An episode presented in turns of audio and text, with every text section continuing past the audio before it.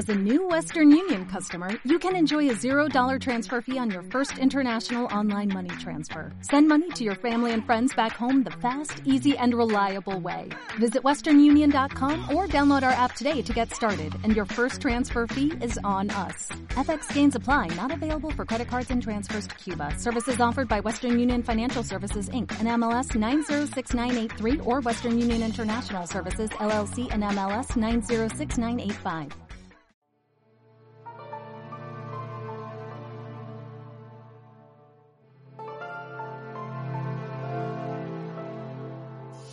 Tejiendo la Trama, un podcast de medicina china.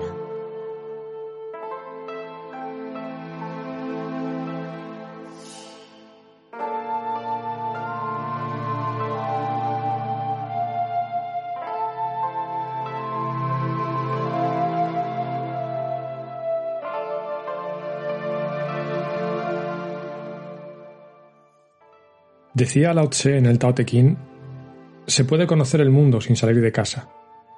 Sin mirar por la ventana puede conocerse el sentido del cielo. Cuanto más mundo se recorre, tanto menos se sabe. El sabio para conocerlo todo no necesita viajar, no necesita observar para ser lúcido, tampoco necesita actuar y sin embargo realiza.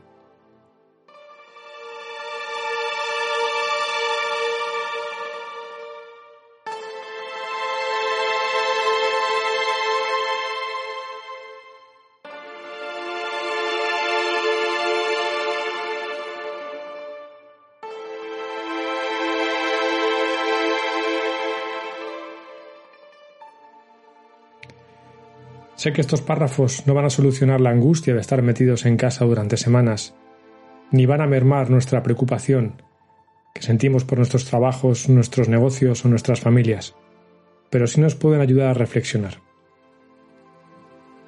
Esta crisis ha hecho aflorar la imaginación y la creatividad de muchas personas, ha hecho resurgir la cooperación y la colaboración de la sociedad, ha hecho que las redes sociales y la facilidad para comunicarnos digitalmente a distancia haya cobrado un sentido humano y vital. Hace poco, cuando apenas comenzaba a llegar el virus a España, escribí en mi muro de Facebook la siguiente frase. Ha empezado la auténtica guerra del siglo XXI. A ver si esto nos sirve para concienciarnos de una puñetera vez y dejamos de matarnos entre nosotros o de destruir el planeta nos creemos indestructibles y esta situación no hace más que poner al descubierto el supuesto y ficticio estado de bienestar de nuestra frágil sociedad desarrollada. Cada minuto que pasa me ratifico más en este pensamiento. Solo espero que saquemos algo positivo de todo esto y que en el futuro, cuando hayamos superado esta crisis, cada uno de nosotros y nosotras, y aquí incluyo también a dirigentes, políticos, empresarios, trabajadores y amas de casa, que tengamos un cambio de conciencia, que permanezca, que no sea efímero, que no se diluya con el tiempo, que aprendamos a valorar las cosas importantes en esta vida, la familia, el contacto con nuestros semejantes, la salud y la educación públicos, que son nuestros mayores tesoros como sociedad.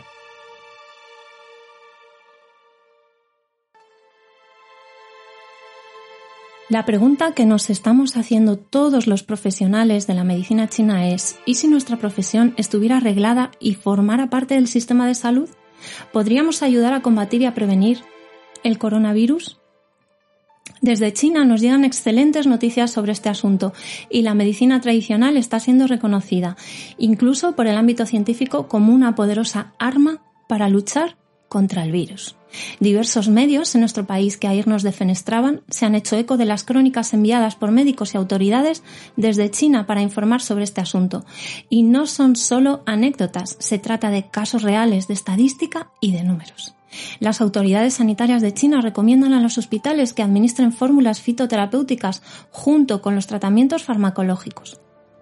El Centro Chino para el Control y Prevención de Enfermedades incluyó en el protocolo para el tratamiento del coronavirus una fórmula tradicional sabiendo de sus beneficios comprobados y su eficacia clínica.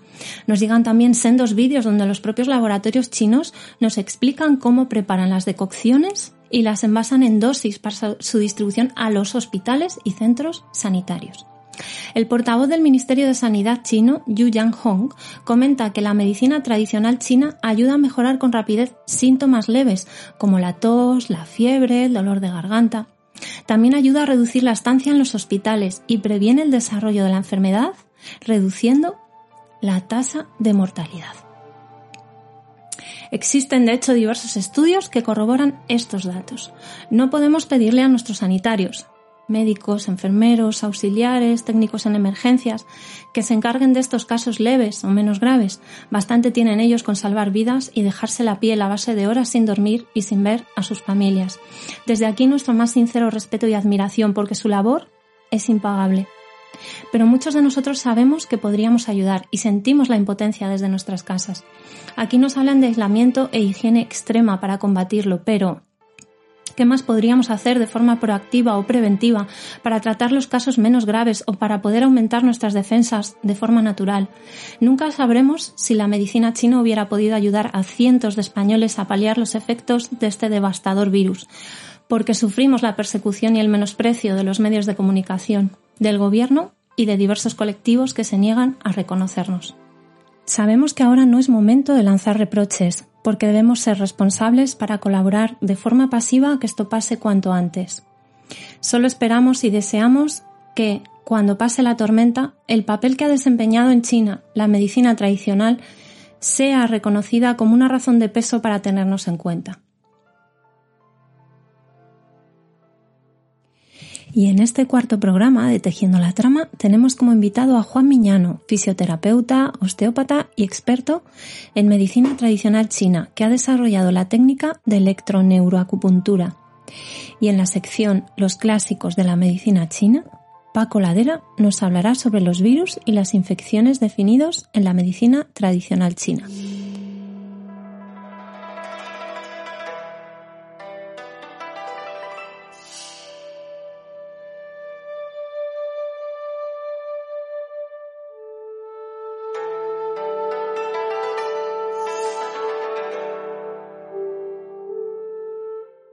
Hoy en Tejiendo la Trama nos acompaña Juan Miñano, amigo y colega que durante un tiempo fue también compañero de fatigas en la Escuela Superior de Medicina Tradicional China de Madrid. Juan es diplomado en fisioterapia, osteópata y experto en medicina tradicional china y es autor del libro Puntos Gatillo y Puntos Acupunturales, editado en 2014 por Paido Tribo, y también es el desarrollador de la técnica electroneuroacupuntura, ENA, que en un ratito nos explicará en qué consiste. Tiene su propia clínica y escuela en Leganés, en el Centro de Equilibrio, pero además imparte cursos en otras escuelas como Instema, Inbioten o en el Colegio Profesional de Fisioterapeutas de la Comunidad de Madrid. Pues bienvenido Juan y muchas gracias por acompañarnos. Muchas gracias a ti, un placer. Eh, la primera pregunta, que es la que solemos hacer a todos nuestros invitados, es eh, que nos cuentes cómo fueron tus inicios en la medicina china, cómo empezaste en esto y, qué fue lo que te atrajo de, de ella. Pues mira, yo empecé estudié la carrera de fisioterapia y al terminar la carrera pues se abre un gran abanico de posibilidades de, formación y yo opté por, estudiar punción seca. Eh, siempre me había traído el tema de las agujas y demás y estudié punción seca. Y en el curso de punción seca eh, no se habla muy bien. Te hablan algo de la acupuntura pero no se habla muy bien. Entonces yo creo que eso fue el, primer detonante para estudiar medicina china, es ese punto rebelde que suelo tener yo. Es decir, habláis mal de la medicina china, pues voy a estudiar medicina china. Y, y esto fue en 2005, cuando yo empecé a estudiar medicina china. Y bueno, hice mis cuatro años y a partir de ahí pues surgió, surgió el amor. Muy bien. ¿Dónde estudiaste medicina china? ¿Dónde empezaste a estudiar? En la Fundación Europea de Medicina China. Lo que pasa es que por aquel entonces tenía colaboración con la Universidad Europea de Madrid y los dos primeros años yo los estudié en, la Universidad Europea, pero con los profesores de la escuela. Muy bien. Y luego comenzaste de pronto a impartir clases, ¿no? En la escuela. ¿Cómo fue esa experiencia? Cuéntanos un poquito. Pues mira, mi primer profesor que tuve, que fue Francés Miralles, al que tú también conoces. Sí. Pues bueno, siempre tuve mucho contacto con él. La verdad es que fue mi primer profesor y yo creo uno de los, bueno, el gran causante de que la medicina china se convirtiera en algo tan importante para mí fue él, que supo transmitirme esa ilusión, esa pasión. Y aunque tuve otros profesores durante la formación, nunca perdí el contacto con él. Y bueno, él vio que yo estaba muy interesado y demás, y cuando surgió la posibilidad de que empezara a dar clases, pues contactó conmigo. Y fue al poquito de terminar la formación. Yo creo que al año más o menos de terminar la formación de medicina china empecé, empecé a dar clases. Muy, tú te sentías preparado ya, ¿no? Pues la verdad es que no. yo creo que cuando empiezas a dar clase. Yo te digo que como todos, no te preocupes, que todos nos sentimos igual. Ya, me acuerdo que yo creo que fue el, mismo año que empezaste tú. Los dos empezamos el mismo año, efectivamente. Y me acuerdo en ese viaje a la reunión de docentes de Amposta, que nos montamos en el mismo coche camino de Madrid a Amposta y se montó con nosotros otro compañero y amigo que es Leandro. Sí. Y mi primer pensamiento fue decir, ¿qué hago yo aquí? A los tres meses me van a echar. Fue mi primer pensamiento. Bueno, de esto fue hace, yo creo que 10 años, ¿no? 2008 fue. O sea que 12, años ya, vale. Pues bueno, aquí seguimos, ¿no? Supongo que, algo habrá pasado, me imagino, no sé. Pero no nos echaron. No nos echaron, efectivamente. Eh, ¿Y qué es lo que más te llamó la atención de la medicina china? O sea, ¿qué es lo que te llamó de la medicina china realmente? Uf, la verdad es que fue un, un flechazo desde el principio, desde las bases teóricas, desde la fisiología, en cómo se explica la salud, la enfermedad, las relaciones, la anamnesis, la verdad que fue todo, no te puedo decir una cosa, fue el, la visión eh, global de la medicina china y el, el, bofetón tan grande a, lo que a la idea que, que yo traía. Es verdad que yo me siento muy orgulloso de ser fisioterapeuta, pero al terminar la carrera bastante bueno, yo creo que como muchos de cuando estudias cualquier carrera sales un poco perdido. Sí. Y realmente yo gracias profesionalmente a lo que soy hoy mm, le debo mucho a la fisioterapia, pero le debo más a la medicina china que a la fisioterapia. Ya, ya, me imagino. Eh, te iba a preguntar también que, bueno, que aparte de que sé que eres un currante total, eh, también sé que no paras de formarte. Tú sigues siempre ahí al pie del cañón haciendo cursos, o sea que sé que te has formado en inducción miofascial, ¿no? En terapia canosacral, en kinesiología holística, movilización hidrodinámica también, creo. Sí. La pregunta es, ¿cómo consigues integrar todos estos sistemas o técnicas en tu práctica clínica? O sea, ¿cuál es el método que, que llevas o cómo, cómo, integras todas estas cosas? Porque aunque mm, hay, una, hay un nexo de unión entre todas ellas, evidentemente, pero muchas son bastante diferentes, ¿no?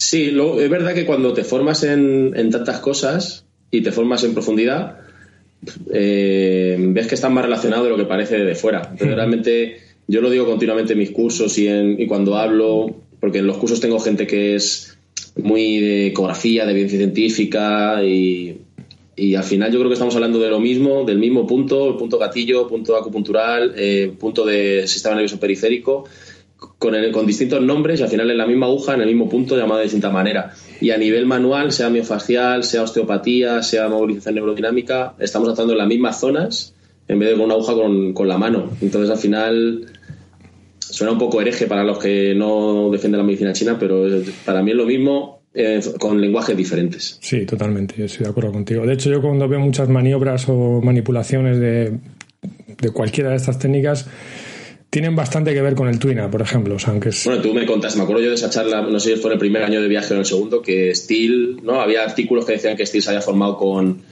con chinos y que alguna de las maniobras de osteopatía procedían de, de Twina, ¿no? Sí, sí. No sé dónde era. También coincidieron en, espacio y tiempo, en, la época en que se empezó, a desarrollar. También hay algunas teorías que hablan de que, de que, empezó con los, con los indios americanos, pero estaban los chinos construyendo el ferrocarril por esa zona y es que las técnicas de tuina osteopáticas que tienen 400 años, hay muchas que son prácticamente iguales. O sea que hay un vínculo de unión. Supongo que esto es como todo, ¿no? Que al final todo se entremezcla y tal, y, y, bueno, es, es así, ¿no? Pero bueno. Lo interesante yo creo que es eso, ¿no? Que al final sacas lo mejor de cada una de ellas o lo que a ti más, más te interesa, ¿no? Eso es. Y luego, aparte de la, de la acupuntura, o sea, ¿cuál de estas técnicas te ha parecido más enriquecedora o te ha aportado más en tu práctica, de, todas de todas las que has estudiado, aparte de, la medicina china? La que más te llama la atención. Eh, la medicina china, luego la, a nivel de aguja neuromodulación, que fue pues por lo que pude desarrollar un poco la técnica esta de electroneuroacupuntura, el, el, ver el nexo de unión entre el sistema nervioso periférico y los meridianos y puntos acupunturales.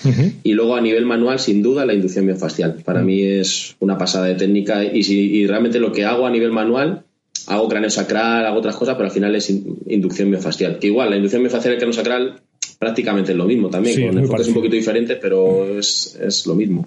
Bueno, pues hablamos un poco de, esa técnica que has desarrollado, de la electroneuroacupuntura, que además son tus cursos están basados en esta, en esta técnica, ¿no? Básicamente. Sí, cada vez, cada vez más. Intento ir haciendo algún curso monográfico más cortito de otras cosas para, pues, aunque sean talleres de diferenciación de síndromes, de fitoterapia, para no perder eh, ese vínculo con la esencia de la medicina china tal cual. Pero sí que casi exclusivamente los cursos que estoy dando hoy en día son de electroneuroacupuntura.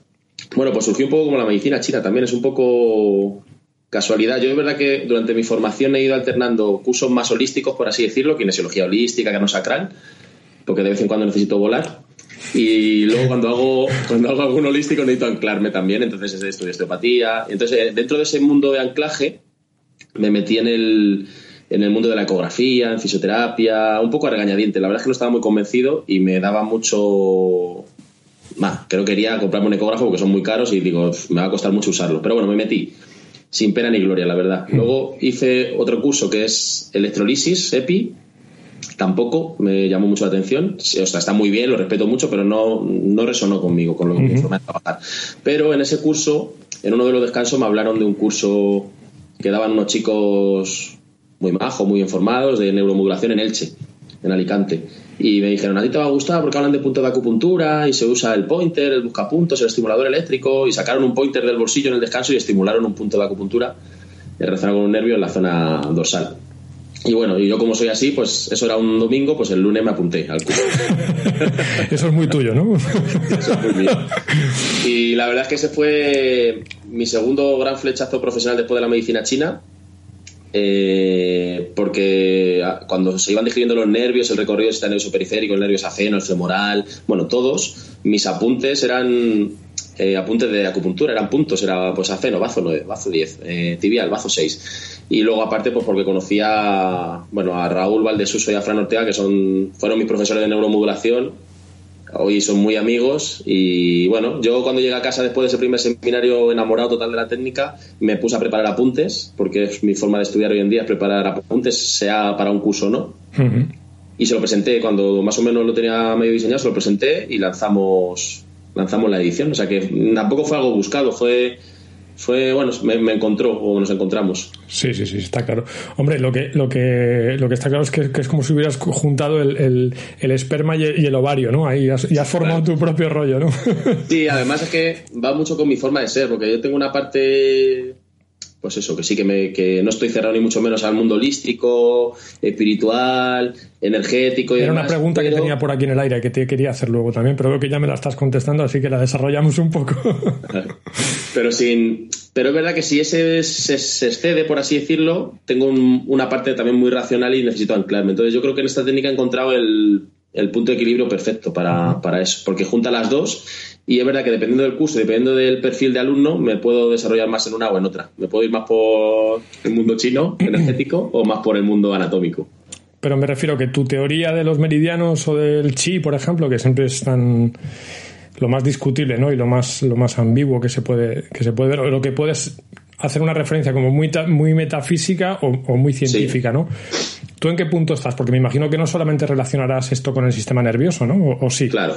No, no. O sea, yo creo que el, sistema nervioso es el, el, gran lenguaje que tenemos para poder defendernos, entre comillas, en este mundo en el que estamos, pero que va mucho más allá que eso, claro. Eh, eh, hablamos de energía, hablamos de conceptos mucho más amplios. Lo que pasa es que, bueno, en ese lenguaje es, eh, para cursos también tan cortos y de gente que a lo mejor no tiene formación previa, es más difícil desarrollarlo, pero claro que creo que es mucho más que la relación con el nervio, claro, y, y cuando estudias otras cosas, pues te das cuenta del, de, pues, por ejemplo, con cráneo igual, que mm. no estás trabajando sobre una rodilla o sobre la fascia solo, estás interaccionando sobre muchos más niveles. Sí, está claro. Bueno, y hablando, vamos a andar un poquito en esto. ¿En qué consiste realmente? Cuéntanos un poco mm, de qué va esta técnica. Bueno, pues es una técnica que integra los conceptos de neuromodulación y de medicina china. Entonces lo que hacemos, después de hacer una introducción a, ambos mundos, ¿no? Un poco la, medicina china. Yo, sobre todo, como son cursos cortos, intento relacionar el yin y el yang y los cinco elementos aplicándolo a dolor y a sistema musculoesquelético. Eh, y lo que hacemos es relacionar el sistema nervioso periférico con meridianos y puntos de acupuntura. Y una vez que hacemos esas relaciones, pues, por ejemplo, el nervio radial con meridiano intestino grueso, nervio femoral con meridiano de bazo. Eh, proponer tratamientos, que no me gusta la palabra protocolo porque suena como muy cerrado, sino propuesta de tratamiento integrativo de esas dos visiones eh, por regiones anatómicas, por extremidad inferior, extremidad superior, cabeza, cara y raquis. Entonces lo que hacemos es En neuromodulación básicamente lo que se hace es tengo una epicondilitis, pues elijo puntos del nervio radial y más o menos a nivel local, ¿no? Aunque eliges algún punto. Entonces lo que hago a partir de ahí y con esa relación con los meridianos de medicina china, equilibrar el tratamiento que se hace puramente en neuromodulación con puntos distales según el recorrido meridiano, meridiano pareja y todos estos conceptos de la medicina china, tratamiento auricular y tratamiento segmentario, que también es algo con los puntos Huatuo, los puntos sudosales. Y luego en una última parte del curso lo que, hace, lo que hago es ir un poquito más allá y adentrarnos un poquito en la, en la parte visceral, para esos casos que no terminan de ir con, con un tratamiento más, bueno, no sintomático, pero sí más de nervio, por así decirlo. Vale, o sea, un poco más fuera de lo que sería el terreno dolor solamente, ¿no? claro, esa parte visceral que luego desarrollamos en otro curso un poco más de especialización va más destinado a, la, a una anamnesis más de identificar el elemento afectado y proponer un tratamiento, incluso hablar de suplementación, de dietoterapia y ya me meto un poquito más en el mundo de medicina china. Y como curiosidad personal, eh, a nivel diagnóstico, ¿qué te, ¿qué te tira más? ¿Palpación meridianos, palpación pulso, lengua? Mira, yo a día de hoy el pulso, la verdad es que lo, he abandonado un poquito. Suena un poco ir ante la esencia de la medicina china. Bueno, no, yo creo que es que hay que ser realista y consecuente, oye. Es lo que pasa? Que yo siempre lo digo también en mis cursos, somos muy, o yo por lo menos y la mayoría de la gente que conozco, al final somos españoles, latinos y con anamnesis, nosotros lloramos con el paciente si hace falta, eh, eh, pues estamos 40 minutos hablando, somos muy diferentes a los chinos en ese aspecto. Entonces, con la anamnesis tenemos mucha información la lengua también es relativamente fácil, entre comillas, y el pulso es algo tan sutil, subjetivo y que depende de la sensibilidad de cada persona que cuesta más desarrollarlo. Entonces, yo a día de hoy me baso, independientemente de lo que haga, sea para dolor o no, me baso en la análisis de medicina china, incluso habiendo estudiado y estudiando que sigo otras cosas, y palpación. Me baso mucho, de hecho, cuando hablo en los cursos de localización de los puntos de acupuntura, digo, mira, está la referencia de medicina china, pero luego a partir de ahí palpa y, busca la respuesta del cuerpo a esa disfunción. O sea que tú eres un sobón, ¿no? Como yo, más o menos. Sí, lo toco mucho, sí. Eso, eso, me gusta, muy bien. bueno, otra pregunta que te quería hacer era cómo surgió la idea de escribir el libro de puntos gatillo y puntos acupunturales, porque ya, bueno, lo escribiste ya hace cinco o seis años, ¿no? Lo escribí en 2011, terminé de escribirlo en 2011 y me lo publicaron en 2014, porque bueno, ya sabes que lleva un proceso de... Lento.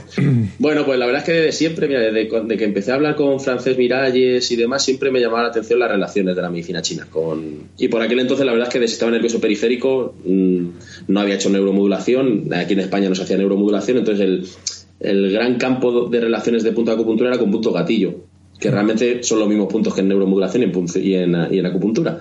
Entonces, bueno, la verdad es que era una época que la que estaba mucho más tenía mucho más tiempo libre que ahora. Sí. y ahora, no, ahora no paras, ¿no? ahora no podría hacer un libro, que me gustaría, y me gustaría hacer un libro de esta técnica y de otras cosas que tengo en mente, pero no, no me da tiempo. Y bueno, empecé a escribir, y la verdad es que es un libro que, que como yo digo, no descubro nada, o sea que realmente es integrar las dos visiones y fue más latoso el tema de las fotos y el tema de los dibujos que realmente el texto, porque el punto gatillo del infraespinoso y intestino delgado 11 yo pongo tengo que aportar, están ahí, son lo que son, anatómicamente yo no aporto nada nuevo, entonces es un poco la, fusión. Bueno, había, había algo bastante interesante ahí también, que era que, sí que, pusiste sobre la mesa, no sé si lo habría hecho alguien antes, pero sí que pusiste sobre la mesa un poco la, la conexión, ¿no? Porque al final es que eh, prácticamente son los mismos. Es decir, los puntos gatillo y los puntos acupunturales se relacionan muchísimo, ¿no? Solo, para mí, bueno, hay estudios de eso, hay un estudio que está publicado en varias revistas que son un noventa y pico por ciento y no solo las relaciones de punto gatillo con punto de acupuntura, sino las, el dolor irradiado de los puntos gatillo coincide en un 90% también con el recorrido de los meridianos. Muy bien, muy interesante. Bueno, te iba, a preguntar también que cuál eran, si tienes algún otro proyecto editorial entre manos, pero ya más o menos me has contestado, en que ahora no puedes porque no tienes tiempo, pero que... sí, pero tengo, la verdad es que sí tengo entre manos el de, me gustaría hacer, me encantaría hacer un libro de electroneuroacupuntura, además ahora que ya llevo bastantes ediciones del curso y lo voy perfilando bastante, que a lo mejor en unas primeras ediciones hubiera tenido que modificar luego el libro bastante, y luego me gustaría hacer algo de de integrar, de hecho lo empecé, lo empecé y terminé un par de capítulos, integrar eh, por elementos síndromes y en cada síndrome fórmula de fitoterapia y puntos de acupuntura. Con los síndromes más comunes, pues, por ejemplo madera, coger bloqueo de chi, ascenso de fuego de hígado, viento interno, los cuatro o cinco síndromes clínicos más comunes y a cada síndrome ponerle una fórmula y, lo, y desarrollarla por ejes terapéuticos y, puntos de acupuntura también para cada síndrome. Es un poco fusionar, ¿no? Es eh, como sintetizar y unir todos esos campos que quedan en el aire, ¿no? La fórmula, las materias, los puntos y que se estudia muy por separado muchas veces y no, no se consigue integrar. O sea que tú utilizas fitoterapia. Sí, sí, sí. Porque sigo teniendo ese perfil de paciente que me viene más entre comillas como acupuntura como yo, yo soy yo y yo soy mezclo todo pero sí que te viene pues por problemas digestivos insomnio ansiedad eh, y no tanto por un dolor de rodilla o un de tobillo. Entonces, en esos pacientes que me vienen más por el tema más visceral, más buscando medicinas chinas, ahí sí solo, para mí, lo más, realmente aunque la acupuntura me gusta mucho, para esos temas, yo sí muy de fitoterapia, la verdad. O sea, con esto quiere decir que tú, eh, antes que fisioterapeuta, eres médico chino. Aunque suene un poco pues, así. que no sé si se puede utilizar el, no sé si se puede utilizar el término, pero no sé cómo llamarlo. Es decir, sí, sinceramente, ya te lo he dejado ver con la primera respuesta que sí, por eso. acabé un poco así y, realmente le debo más a la medicina china que a la fisioterapia en mi en lo que soy a nivel profesional y mi primera herramienta diagnóstica y, mi primera lucecita que se enciende tanto a nivel diagnóstico como a nivel terapéutico es la medicina china, no la fisioterapia. Mm. Eso lo tengo clarísimo y no me avergüenza decirlo. Que... No, no, por supuesto, al contrario, oye, si esto es así. luego vendrán preguntas relacionadas con esto. De todas formas, a raíz de esto también te iba a decir, tú, porque eres miembro del comité de expertos en acupuntura del Colegio Profesional de Fisioterapeutas de la Comunidad de Madrid, ¿no? Sí, bueno, ahora voy menos a las reuniones porque da igual. También lo he dejado un poco. De hecho, no sé si siguen haciéndose reuniones ahora, no ahora con esta situación actual, sino de hace unos meses. Pero sí, he sido Hace meses que no voy, pero sí, vamos. ¿Y, en qué consiste un poco esto? Cuéntanos, si tienes alguna labor o desempeñas algo en este comité o, de qué va un poco esta... Este pues en la comisión al final hacíamos reuniones periódicas. Cuando yo iba más eran semanales e intentábamos, bueno, pues tener... Hicimos, intentamos hacer un documento marco eh, para la Comunidad de Madrid, para Sanidad, para defender un poquito las competencias eh, de la acupuntura, lo que, bueno, intentar regular un poco todo esto que está un poco en el aire en nuestro país, ¿no? Que no sabemos muy bien quién lo puede hacer, quién no lo puede hacer, si pongo una licencia X, me equivoco si hago otra cosa X, es un poco como una legalidad continua que no sabemos muy bien hasta qué punto puedes y no puedes. Y al final ya cuando te vas haciendo mayor dices, pues mira, paso de todo y trabajo en mi casa, trabajo lo que quiera y ya está. Exactamente. si no, no te puedes quedar parado, ¿no? Hasta que alguien resuelva la situación. Tú sigues haciendo tu labor.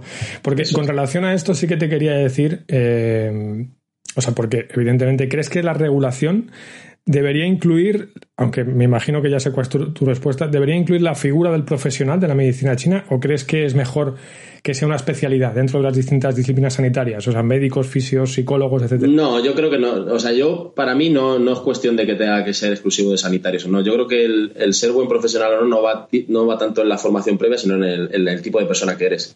Mm. Y hay profesionales de la medicina china que no son sanitarios y, y yo los admiro profesionalmente y como persona y sanitarios que hacen medicina china o no y, no yo no trabajaría nunca como ellos. Entonces no creo que la, el tema de legalizarlo o centrarlo un poco vaya tenga que ir en función de tu formación previa sanitaria aunque por desgracia pienso que si algún día se hace se haría por ahí.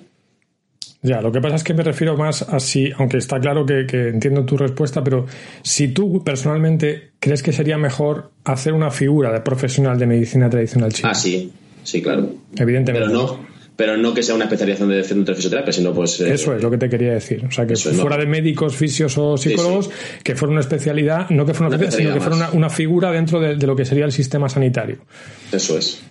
Luego es verdad que luego hay muchas maneras intermedias. Puedo decir, mira, ahí está el perfil de, de médico chino o de especialista en medicina china, y dentro de tu formación previa, pues a lo mejor tus competencias pueden ser mayores que otro que hace dos años estaba trabajando en otra cosa que no tiene nada que ver. ¿Sabes? Que luego hay muchos, muchos grises que se podrían, pero yo creo que nunca ha habido la intención real de, de sentarse y decir, vamos a hablar de verdad y vamos a ver cómo podemos, mm, pues eso, tener una figura de medicina china que sea seria que, y que luego haya pues, diferentes posibilidades dentro de la formación previa o de la especialización que vaya haciendo cada uno en su día a día. Sí, pero está claro que, debería haber sobre todo unos estudios, ¿no? Reglados que Sí, está claro. Es que si no, claro, es que acupuntor hoy en día puede ser alguien que ha hecho cuatro años o gente que ha hecho un curso de tres fines de semana.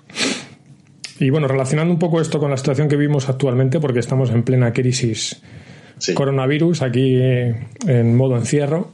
Total. Eh, yo le he dado muchas vueltas a esto. Bueno, también han llegado muchas noticias desde. Lo digo porque esto es.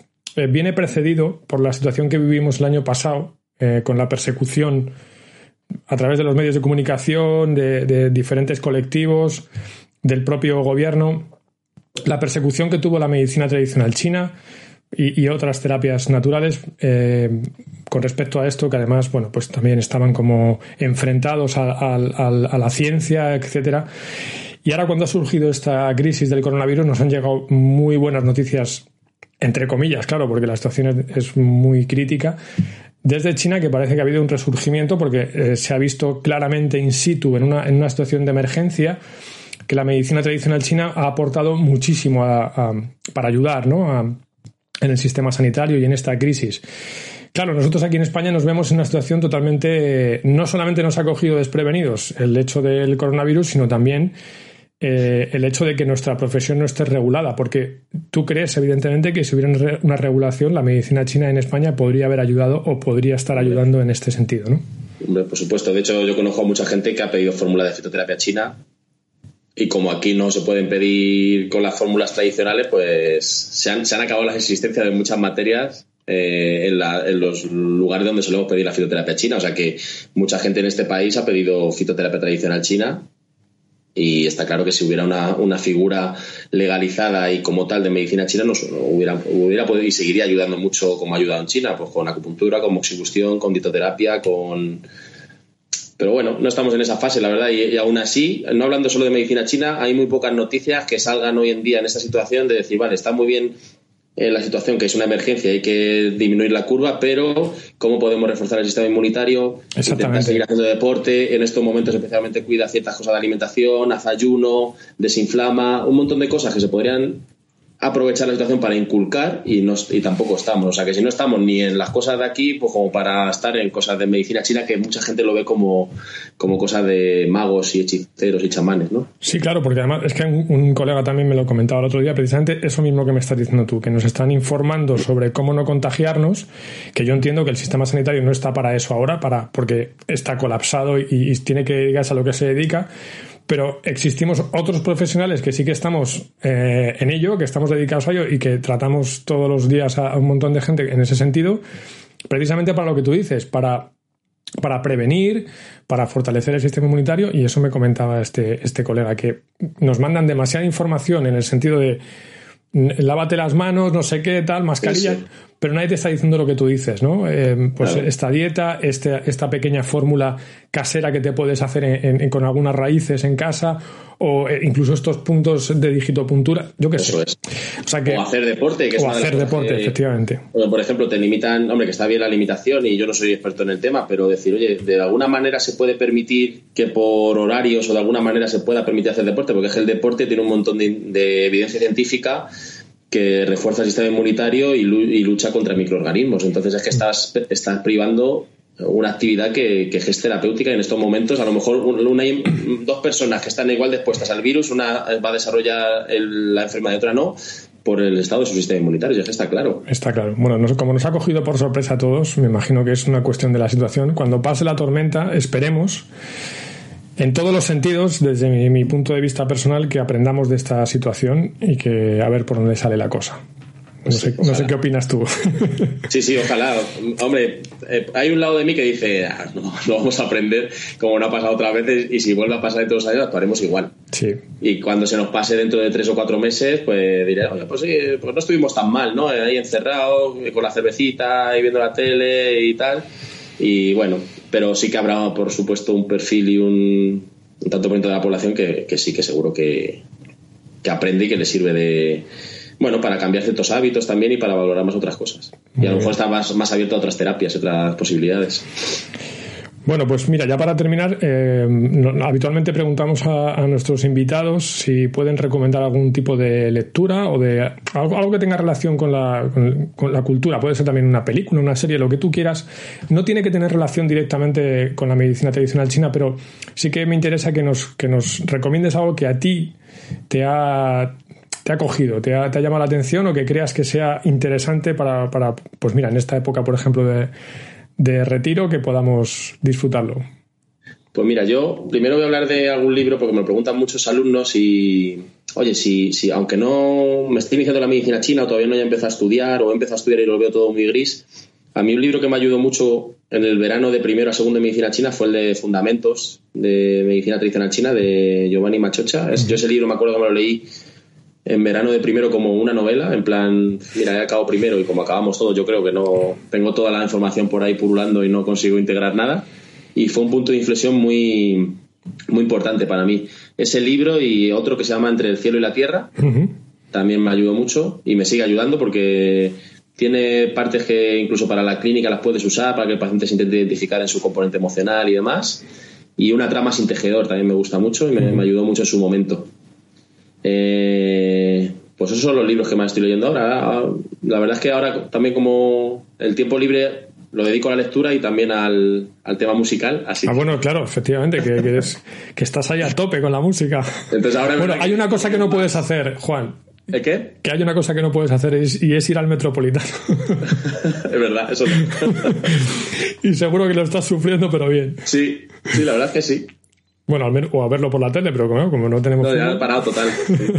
Ahora que vamos a ganar la Champions este año, después de eliminar a Liverpool, se paraliza la Champions. Bueno, pues mira, te voy a pedir que nos, que nos eh, recomiendes algún, algo de música, algún grupo que te mole, que estés escuchando ahora, que, te guste o que podamos disfrutar.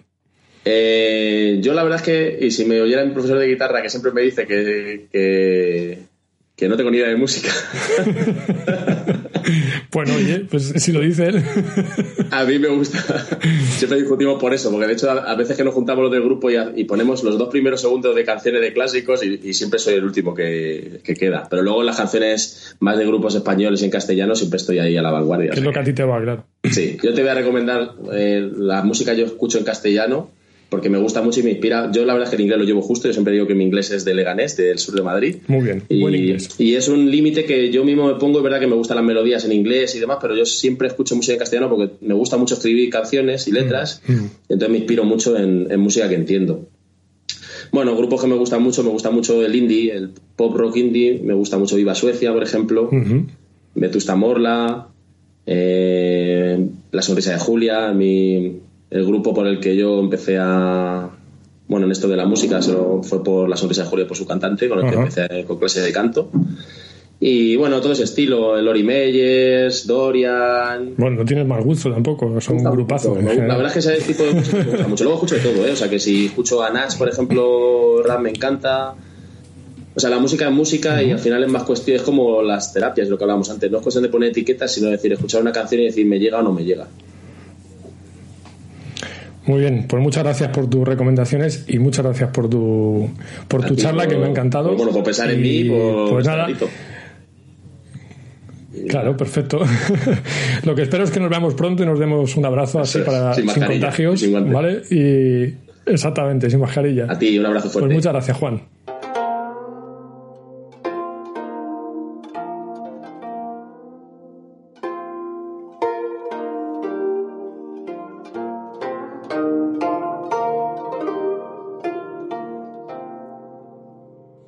Damos la bienvenida de nuevo a Paco Ladera, que vuelve a la carga con su sección Los clásicos de la medicina china y en esta ocasión ha decidido alterar el contenido de la, de la sección eh, debido a los acontecimientos que estamos viviendo actualmente con el coronavirus, eh, para ofrecernos la visión de los clásicos sobre los virus y las infecciones definidos en la medicina tradicional china.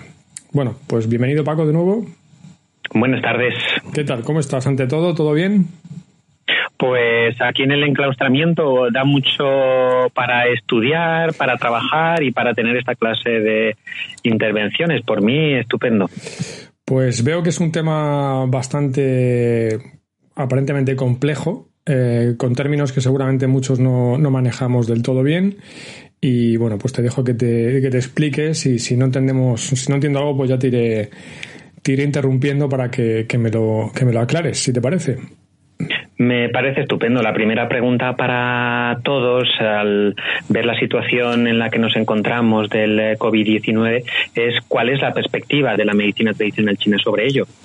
Y mm, eh, remontándonos hacia atrás, eh, debemos de poner un poco en su lugar cómo y cuándo surge la epidemiología china en la historia de China se basa sobre todo en tres enfoques. El Huan Chin, que estableció que la entrada de cualquier factor patógeno externo debe de cubrir tres entradas. La primera es la de los canales, la segunda es la de las funciones, la tercera es la de los órganos. Después, mil años prácticamente después, esa escuela, porque el Juan Tinechin fue un conjunto de eh, versiones eh, de escuelas eh, muy famosas en ese momento, las que escribieron el texto. Mil años después, la escuela de las enfermedades a través del frío, el San Lun, establece que se puede subdividir esas tres entradas y crean seis divisiones en las que establecen que la entrada de un factor patógeno debemos de colocarla siempre en la primera de las que habla el Juan Tinechín, los canales. Y entonces en los canales hay seis divisiones, cada uno de los canales unitarios. Y luego, eh, como 800 años eh, después, el Wenbin establece cuatro niveles de entrada en esos mismas em, establecidas anteriormente, que es que primero hay que atravesar al chi luego hay que atravesar, atravesar al Wei Chi, hay que atravesar al Jin Chi para poder llegar a afectar a la sangre. Eh, en cuanto a esto, eh, quería preguntarte una cosilla. Es, ¿Ha sido una evolución en cuanto a esa teoría o son teorías totalmente distintas? Parecen escuelas diferentes y parecerían versiones diferentes, pero es cuando te quedas únicamente en la superficie. Es como ver a las escuelas estandarizadas que vemos ahora en la medicina tradicional china que están muy centradas en los tanfu. ¿Eso quiere decir que no utilizan los canales? No, eso quiere decir que están utilizando una parte pequeña de lo que toda la acupuntura propone. Mm. Aquellas escuelas como por ejemplo las escuelas del centro no dicen que no exista algo más allá de Taijin o de Yanmin, sino que están muy centrados en tratar esa clase de patologías. Aquí sucede lo mismo. Cuando ves el contexto de lo que se estaba viviendo en esa época, entiendes por qué se sumaba tanto en hacer esa clase de trabajos y hacer esa exposición tan detallista sobre esos elementos. Cuando a lo largo de China se utilizan estos enfoques para abordar las epidemias y enfermedades contagiosas, como ellos se han enfrentado al tifus, a la, fiebre, a la fiebre tifoidea, a la viruela, como nosotros a las paperas y al sarampión, difteria, gripe o tuberculosis. De hecho, eh, uno de los escritores de los grandes clásicos, del San Hanlun, eh, Chan Chong-chin, eh, después de estar desarrollando parte de la medicina tradicional china, empieza a hacer viajes y en uno de los viajes, cuando vuelve a los 18 años, regresa a su pueblo, había estado tres semanas fuera y encuentra que el 80% de los aldeanos han muerto, incluso su familia. Y del conocimiento que ya tenía, ve que, que por los momentos en los que estaba pasando el pueblo chino tiene que especializar su forma de trabajar y desarrolla las seis barreras de entrada de los factores patógenos. Claro, de lo que nos encontramos ahora en China en cuanto a, posibilidades epidemiológicas a lo que te encuentras hace 1500 años, hay una variación Importante, que debemos de ponderar y entonces ahora estamos tratando otra clase de enfermedades y la medicina tradicional china en toda su proposición se está especializando para trabajar con lo que nos estamos encontrando ahora. El enfoque clásico de la infección fue descrito eh, cuatro siglos antes de Cristo en el Huan Chin. Después, en el siglo XIII, vuelve a haber una especialización y en el siglo XVIII hay otra muy grande, Xin que desarrolla los cuatro procesos de penetración del calor en el Wenbin, Wei, Qi, Jin y Shui ya no tenía que enfrentarse. Estamos hablando del siglo XVIII. Eh, ya no tiene que enfrentarse. La, eh, industrialización está a punto de estallar. Entonces, la, la vivencia rural que nos encontramos en el siglo III a que nos encontramos en el siglo XVIII son muy diferentes. Entonces, cuando miras el enfoque clásico, combina varias estrategias terapéuticas para combatir las toxinas térmicas, que es como se le llaman clásicamente. Y la diferenciación entre enfermedad, síndrome y síntoma, con una compleja red de entendimiento, sigue siendo igual de vasta que es ahora. Lo que pasa es que involucra a un mundo diferente. Es un contexto distinto. Es un contexto distinto. La ciencia médica es la misma, pero la demografía, la sociología, la ecología, hacen que la epidemiología sea diferente. Los factores externos no son estáticos. Aunque les pongamos unos nombres muy concretos como la gripe A, tenemos cuatro tipos de em, denominaciones de gripe A, B, C, D, pero es que dependiendo de sus proteínas, les llamamos H1 o N1, H2 o N2, H1 o N2, y aunque les damos nombres como muy estáticos, se transmiten por todo el mundo de una forma muy dinámica. La gripe que vivimos anualmente se transmite por las aves. Las llevan en sus intestinos porque las absorben de eh, su propio ecosistema. Raramente las aves suelen enfermar. Si el virus muta de cierta manera en el ave lo llamamos gripe aviar y bueno, pues suelen enfermar los pollos domésticos, el pavo o los patos. En los últimos 100 años ha habido varias veces que una cepa aviar, además de mutar en los pájaros, haya mutado aún más. Em, como por ejemplo la porcina aviar. Ahí vemos el dinamismo, como el propio virus, al relacionarse en un ecosistema como son las aves, muta y luego eh, puede mutar en otro mamífero como es la, mm, la red porcina y luego, como sucedió en la gripe española en 1918,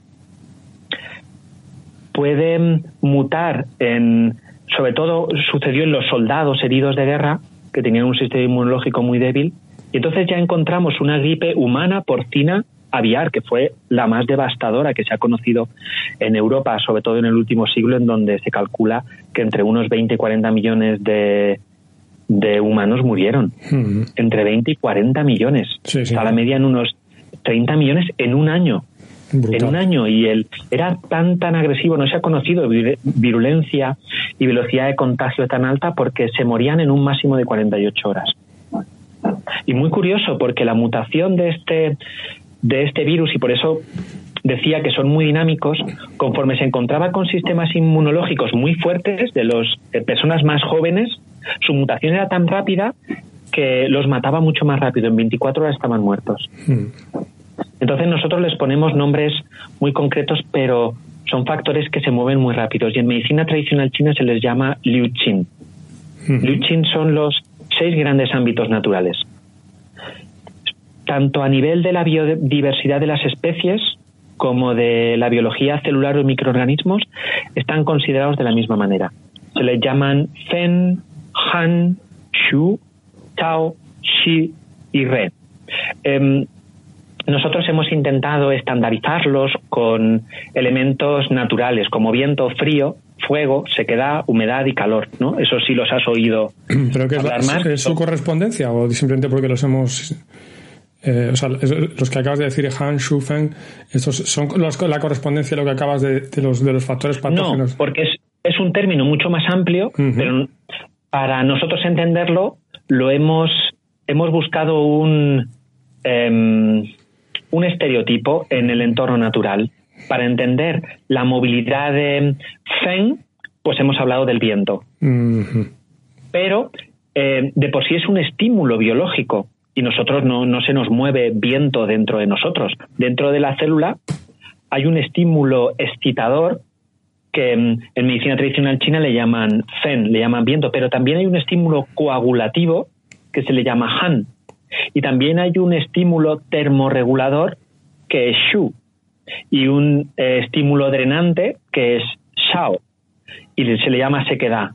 Un, un em, elemento eh, dentro de la célula que es nutritivo y que también es acidificativo, que es la humedad. Y otro que es el transformador que es el calor. Claro, tú que ya has visto eh, medicina tradicional china, esto espero que las personas que estén empezando con la medicina china, no hayan visto medicina tradicional china, no se em, bloqueen, ves que para ti, al ya haber escuchado muchas veces la definición de FEN, verlo como el, el, el agente estimulador de todas las reacciones químicas dentro de una célula, te parece normal porque entiendes FEN. Pero si dejas solo la comprensión de los seis factores medioambientales con la terminología únicamente mm, del entorno natural, lo que haces es limitar demasiado la comprensión. Entonces, para la medicina tradicional china, eh, mirándola dentro de los clásicos, eh, Liu Qin es un. Cada uno de, ellos es un concepto amplio, hmm. en donde se engloba como un biocampo, podríamos entenderlo dentro de la física, pero también una parte química y también una parte como biológica, eh, la forma. Ahí vemos cómo los eh, médicos chinos han descrito también los virus, porque em, para ellos, para poder entender eh, lo que es un virus, cómo se compone un virus, nos dice que están compuestos de tres partes. El chin, el chin es el material genético que hay dentro de un virus. Todos los virus tienen el suyo, poseen el suyo, que les hace diferentes de otros virus. Este virus de por sí tiene una parte yin y una parte yang. La parte yin es la responsable de almacenar las cadenas complejas de información. La parte yang es la encargada de transmitir dicha composición y al mismo tiempo de ayudar a crear la forma de ese virus, los enlaces, eh, las proteínas. Luego tiene un shin, que es su propia forma, que sería la envoltura del gen. Es el compuesto de tejidos que crea el cuerpo del, virus, que mantiene el gen protegido de las influencias externas, evitando la dispersión del gen. Y tercero, el chi. El chi son los mecanismos funcionales, son las proteínas, eh, que también son las que provocan las funciones básicas naturales de yin y yang. Y una cosa nos dicen más, estas partes son muy parecidas a las de el resto eh, de seres, tanto de estructuras simples como de estructuras complejas. No se diferencia mucho un virus de un ser humano en estas tres composiciones, ya que nosotros también tenemos un gen, tenemos una forma física, cinco tejidos, y tenemos un chi, los órganos y sus funciones. Lo que nos diferencia es el shen. Ellos nos dicen los factores medioambientales no tienen shen. Em, dando a entender que el shen es el Em, es el, mecanismo biológico que les confiere la propiedad de la autoconciencia, de generar unos tejidos, de generar un biocampo y de generar una química que em, les permita ser autoconscientes de ellos mismos y cómo afectan al entorno. Entonces, eh, entendiendo además la historia, entendemos que el, Liu Qin es un, eh, una manera de entender el cómo se componen los virus y después cómo nos afectan. una de las cosas que me, encantó cuando empecé a estudiar medicina tradicional china es que la proposición parecía completa. Luego me di cuenta con el eh, tiempo que mm, había cosas que yo conocía de, mm, de la medicina occidental que era como que la medicina tradicional china no se había metido en ello, no lo describía.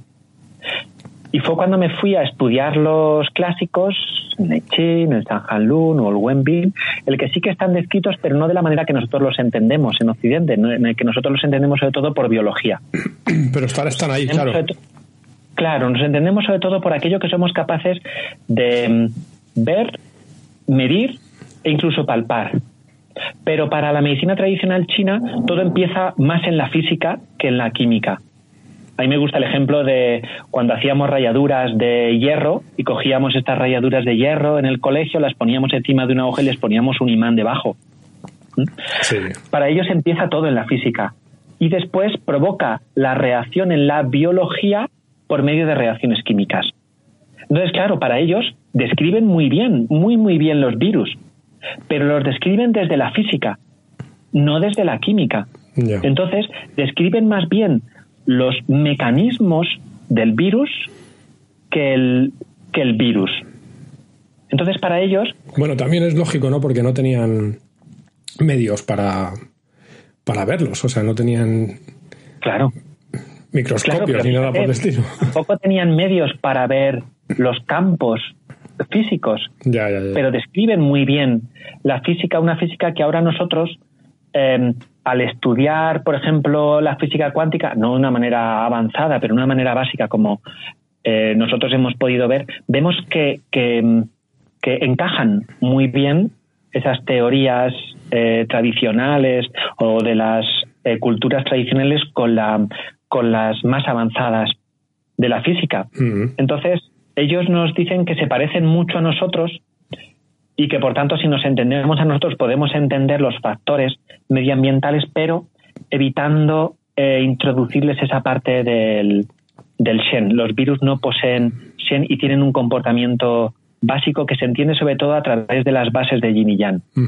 La relación que los virus mantienen con su entorno lo hacen por medio de estas bases. La función yin de un virus es la de reconocer el entorno que le rodea. Recogen información constantemente al segundo del lugar en el que están o del lugar por el que se están desplazando. esto le denominamos yin chi, la función yin de un virus. Es su función de absorber información. Es la parte más receptiva, como si fueran los nervios receptores en nuestro cuerpo, pero sin hablar de nervios, sino hablando de funciones. En medicina occidental, eso tiene eh, una proteína en concreto, es la hemaglutinina.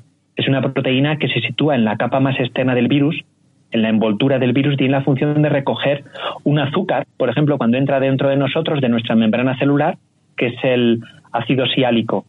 al, recoger esa, esa proteína, ese azúcar, lo que pueden ser capaces es de romper la membrana.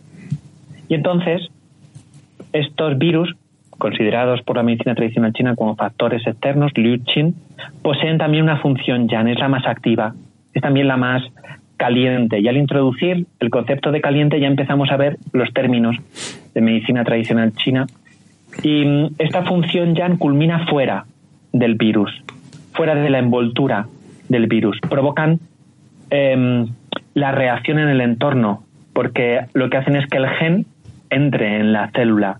Y entonces es donde se provoca el, el, contagio, el proceso infeccioso. Este yanchi, para la medicina occidental, también tiene una proteína, es la neuraminidasa, y provoca ese efecto, romper la unión de la célula para que el virus pueda liberar su contenido. Entonces, ya vemos la función yan y función yin de un virus. Eso nosotros podemos diagnosticarlo. Nosotros podemos diagnosticar el efecto que provoca dentro de nosotros. Porque cuanto más yan es la influencia de un factor externo, sabemos que se acelera el pulso. O sea, que se vuelve más tensa la pared de la, de la arteria. Sabemos que se superficial hace más también. Se hace más superficial, el volumen se hace más intenso. Si es más yin, es todo lo contrario. Lo mismo sucede en la tez, sucede en la lengua, lo obtenemos por la palpación. Entonces, dependiendo de la fuerza que tiene la relación de Yan Chi y Yin Chi en un virus, también provoca un efecto más fuerte o más débil en nuestra membrana celular. A eso le llaman Li o gravedad, es decir, provoca un efecto más grave. ¿Qué es lo que nos están diciendo constantemente del coronavirus, del COVID-19?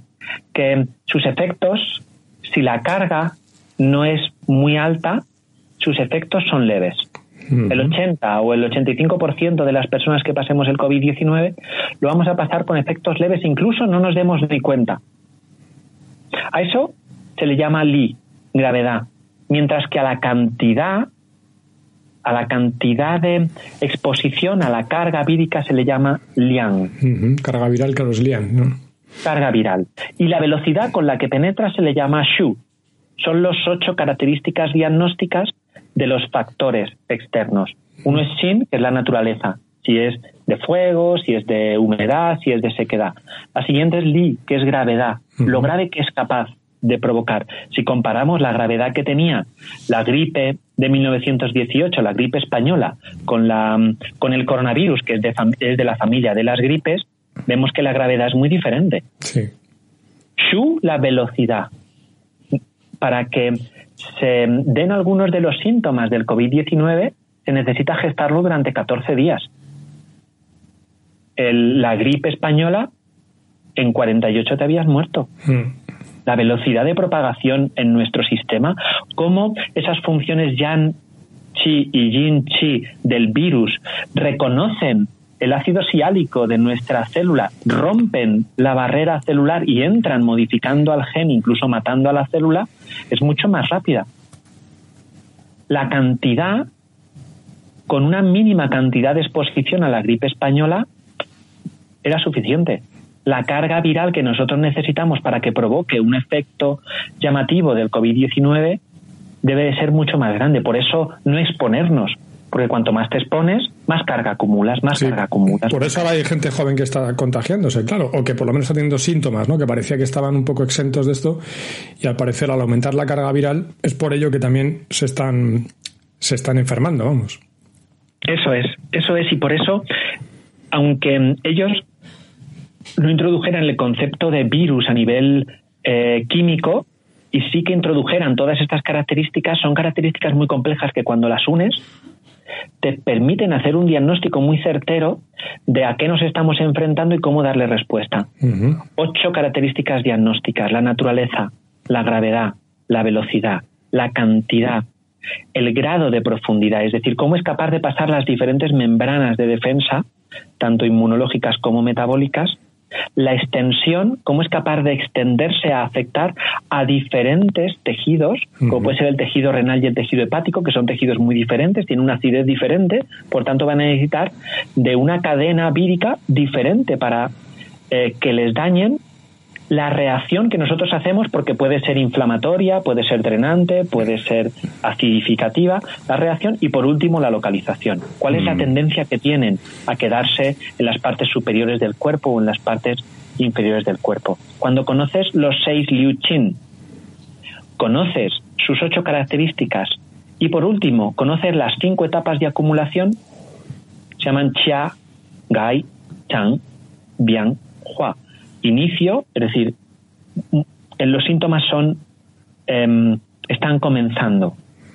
Crecimiento de estos síntomas, extensión o madurez de estos síntomas, cambio, que es que ya pueden pasar a diferentes, em, pueden conmutar en diferentes tejidos porque acumulan mucho conocimiento de nuestro propio cuerpo. Y por último, la transformación, que dentro de que em, ya han generado un eh, un daño interno, ellos pueden mutar.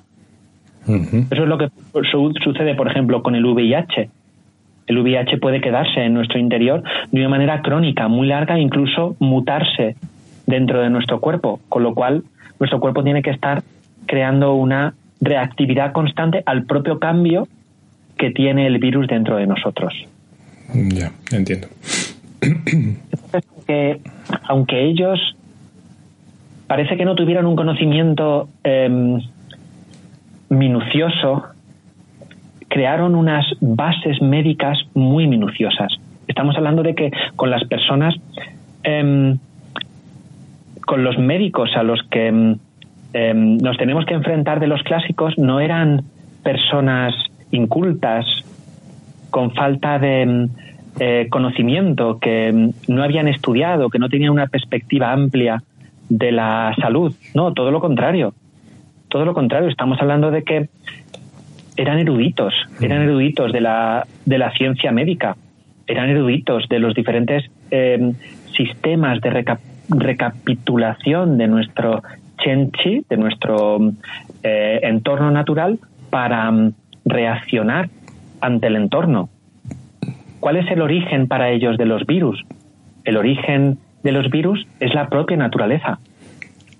Ellos los catalogan desde, desde el principio porque consideran que son parte de la construcción que la naturaleza tiene, son constitutivos del entorno natural desde su comienzo. Claro, y eso también, aunque no tuvieran un, conocimiento amplio del, del, microcosmos, como digo yo, claro, en el macrocosmos eran una sabiduría impresionante porque conocían perfectamente el entorno, eh, y, claro, y la naturaleza de ese entorno, ¿no? Entonces podían hacer esas, eh, o sea, asemejar un poco y poder enfrentarse a estos cambios, ¿no? Así es, además ellos tienen eh, una visión muy positiva de los virus, porque los ven que siendo del entorno natural, lo que hacen son tres cosas muy concretas. Eso también es epidemiología occidental. Lo que hacen es ser capaces de, hacer una propagación horizontal de genes entre especies. Es decir, los virus permiten que haya una evolución de genes, como por ejemplo decíamos de la gripe aviar, provoca una reacción de los sistemas de defensa y metabólicos de esa especie, pero no solo para esa especie, son capaces de hacerlos de manera vertical, no solo horizontal.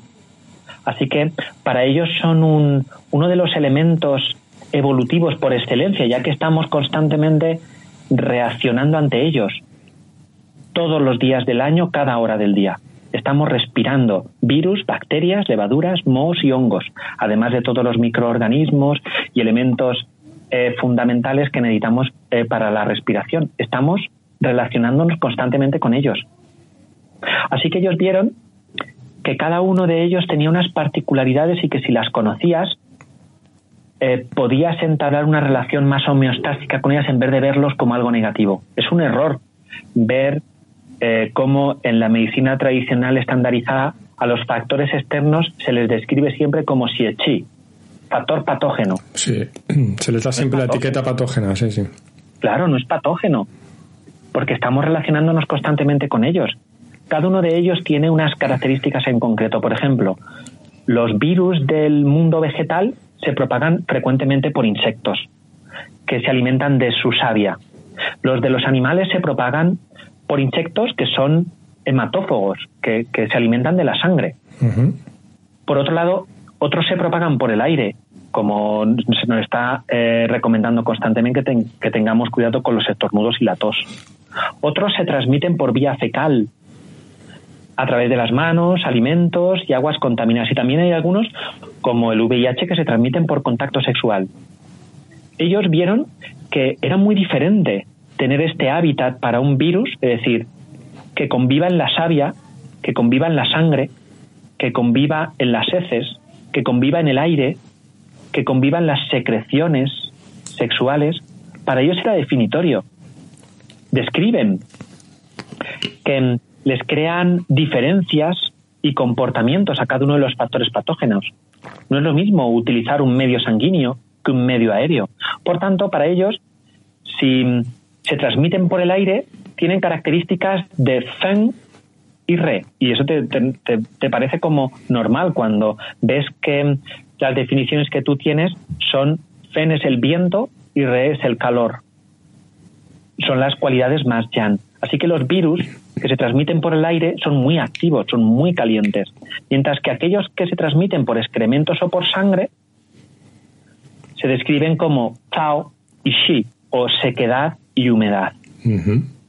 Y los que se transmiten por los líquidos corporales, como son, por ejemplo, el seminal, Han y Shu, que son frío y fuego. El fuego es el de trip recalentador, maestro de corazón, es el, el, calor esencial. Entonces dices, ah, claro, claro, yo lo entiendo. Pues esa es la definición que ellos dan también de los virus, que su constitución los define, su forma de propagación los define y el entorno en el que viven los define. Eso hace la distinción de los eh, seis factores medioambientales. Para mm, la medicina occidental se describe de una manera muy parecida, como te decía. Hay cuatro tipos de gripe, A, B, C y D. La D, por ejemplo, solo se transmite entre animales.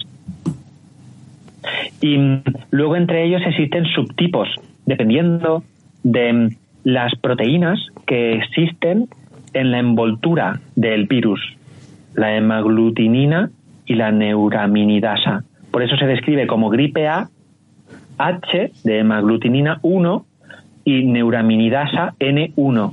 Sería uno de ellos. Esa es la más común, es la gripe A más común.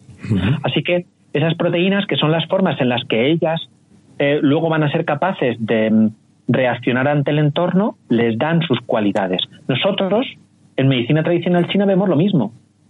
Vemos que es una gripe A, es una gripe caliente, por tanto, tiene características de Fen o de Re. Pero al mismo tiempo, luego sus cualidades, esa unión entre Yang-Chi y Jin-Chi que veíamos que están dentro de la propia envoltura, es la gravedad, la velocidad, la cantidad, el grado de profundidad, la extensión, la reactividad o la localización que es capaz de provocar ese virus.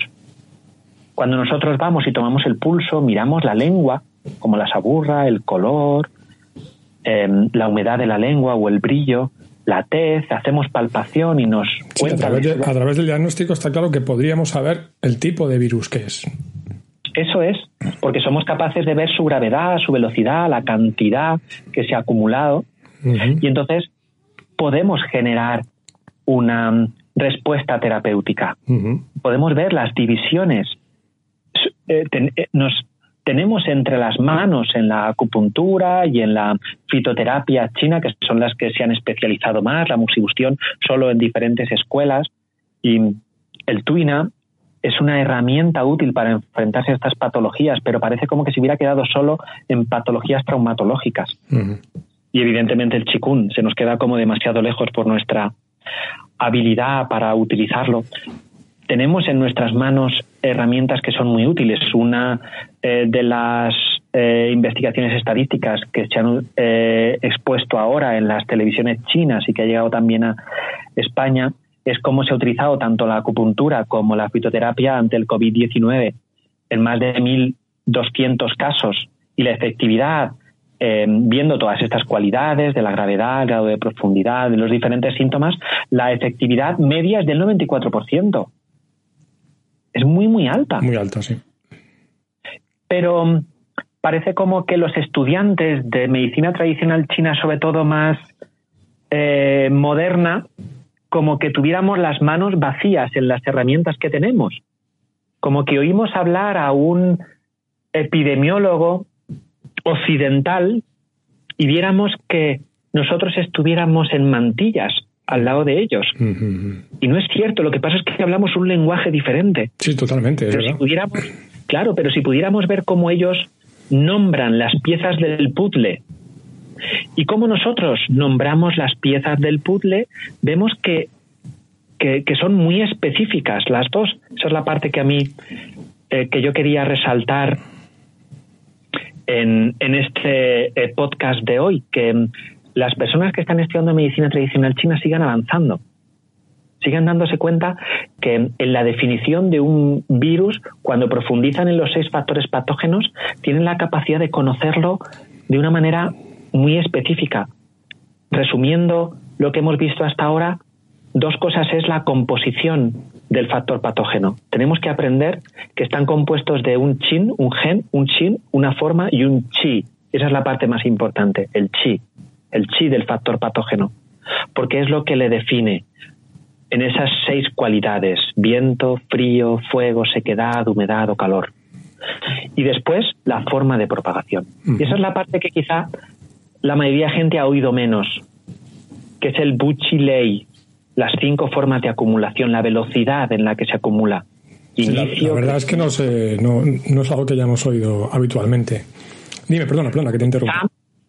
Sí, quizá em, uno tiene que irse un poco más a las escuelas de los legistas eh, para encontrarlo, porque tradicionalmente se han utilizado dos términos, Chi y Bushinxion, antes de utilizar Lei. Bu significa cinco, muy claro. Sin tendencias, inclinaciones o movimientos. Bu Shin, hasta ahí nosotros lo hemos visto. Bu Shin, como tendencias de acumulación. Pero luego está Bu Shin Chi, que es, Chi significa Chi, significa auspicioso, propicio, favorable o terapéutico. Son las cinco tendencias auspiciosas. Y por otro lado, Xion es desfavorable, poco propicio o que lleva una pérdida. Así que Bucci lo que nos dice son que hay tendencias, cinco tendencias terapéuticas o patológicas. Y que cuando las entendemos vemos que todas empiezan de una manera muy clara. Hay un inicio de la patología, como puede ser el estornudo, puede ser el malestar o mm, la subida de temperatura. Eso se llama chia. Pero sabemos que eso o lo cortamos o va a crecer, que es ahí el crecimiento de la patología. Es decir, o hacemos crecer el crecimiento terapéutico o hacemos o va a crecer el patológico. Esto va a madurar, luego va a tener posibilidades para cambiar y, y transformarse. Y por último, que este Buchilei tiene esas ocho cualidades de cuál es su naturaleza, la gravedad, la velocidad, la cantidad, el grado de profundidad, la extensión, la reacción y la localización, que es cuanto más lo repitamos a ver si se nos, se nos queda, porque es tanto para la patología como para la terapia. Muy bien, Paco. Bueno, como veo que este tema es bastante, bastante extenso y aún nos quedan bastantes cosas por ver, eh, y además te quería preguntar eh, ahora por, por, por, otro tema a desarrollar en este sentido, que sería qué hace nuestro sistema defensivo, en este, en este caso el Wei Chi, ¿no? Eh, para, para, poder eh, combatir eh, estos, estos factores patógenos o cómo, cómo interactúan los factores climáticos con nuestro sistema defensivo. Eh, pues si te parece, vamos a dejar la, charla aquí y continuamos en el próximo episodio, ¿vale? Y así lo paramos a partir en dos porque veo que nos va a llevar bastante tiempo. Me parece, me parece estupendo. Espero que con los conceptos que hemos introducido la gente implemente que si estudia los clásicos va a poder eh, profundizar mucho en los factores en los factores patógenos en los factores externos medioambientales y y en el próximo podcast nos metemos con Wei Chi, que se ha creado un concepto demasiado generalista y nuestras defensas, nuestro sistema inmunitario para la medicina tradicional china también es muy específico. Tiene cualidades muy claras que si las utilizas bien genera una reactividad inmunológica y metabólica muy sorprendentes. Bueno, también como ha habido muchos términos, eh, muchos términos chinos, muchos términos para muchos nuevos, pues eh, también le hemos pedido a Paco que nos haga un pequeño texto para, para, para colgar en nuestra página web. Eh, y ahí podéis consultar pues todos estos términos e incluso la relación con los capítulos a los que hace referencia dentro de los clásicos. Pues nada, Paco, que muchas gracias y que nos vemos en el próximo programa. De acuerdo, para mí ha sido un placer.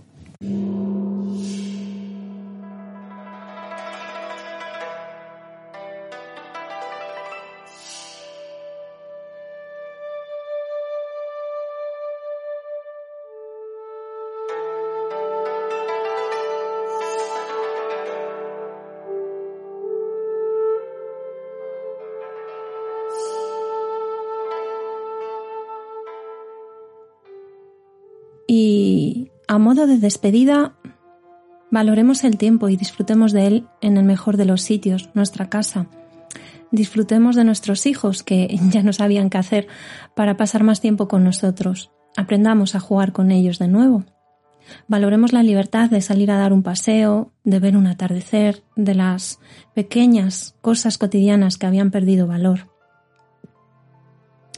Démonos cuenta de la interdependencia, es decir, de que todos dependemos de todos para sobrevivir.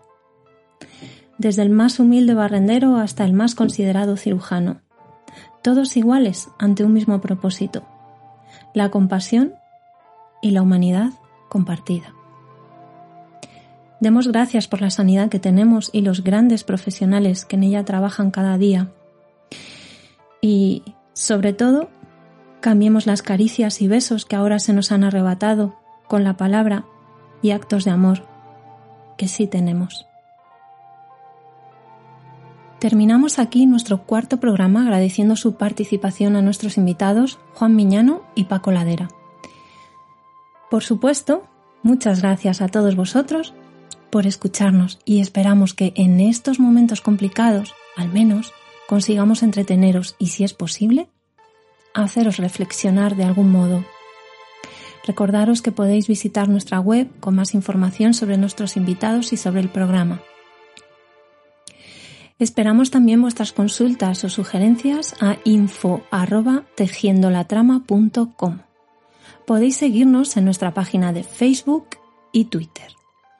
Para nosotros un me gusta en cualquiera de nuestras redes sociales o en nuestros canales de iVoox, Apple Podcast o Spotify es como un pequeño gesto de agradecimiento para saber que estáis ahí. Un abrazo para todos y mucho ánimo y un abrazo al planeta que se está limpiando.